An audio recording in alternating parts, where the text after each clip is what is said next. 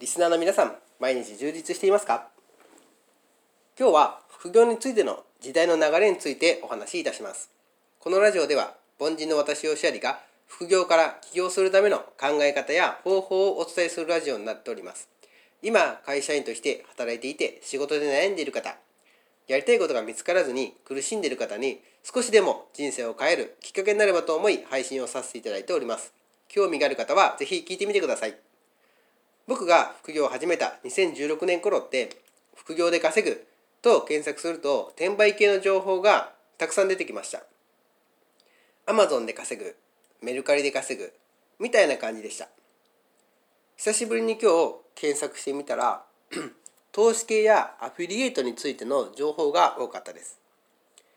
物販って側近性があり誰でも稼げるビジネスですが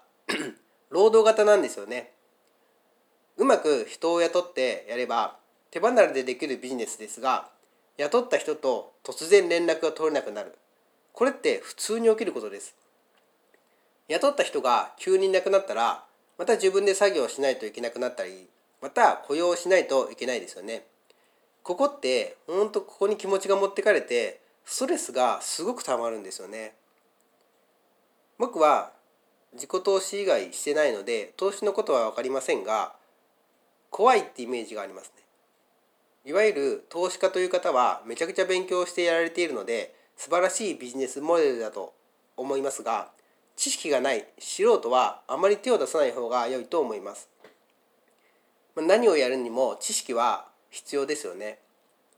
2016年頃の情報って半年で月収100万円稼げるみたいなノウハウがありましたが今はノウハウではなく個人のスキルを磨く軸個人のスキルを磨く時代なんだなと感じました。これってすごくいい時代だなと思っていて側近性のノウハウはすぐにお金を稼げるってことはすぐに稼げなくなるしライバルが増えます。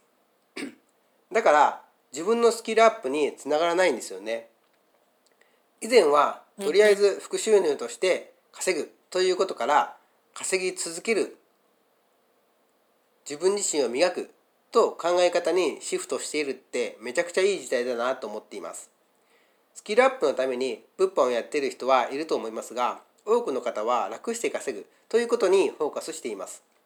だから稼ぎ続けられるスキルを身につけることをした方がいいと思います。一度スキルを身につけるとそれを基盤として派生ができるから収入の柱が増えます。これめちゃくちゃ理想の稼ぎ方ですよね。これから副業を始める方は側近性も良いですがスキルを身につけて稼ぎ続けれる人を目指してください。こんな感じで凡人だった私が副業から起業するために学んだことをこれからも配信していきますので次回の配信もお楽しみください。それではまたお会いしましょう。バイバイ。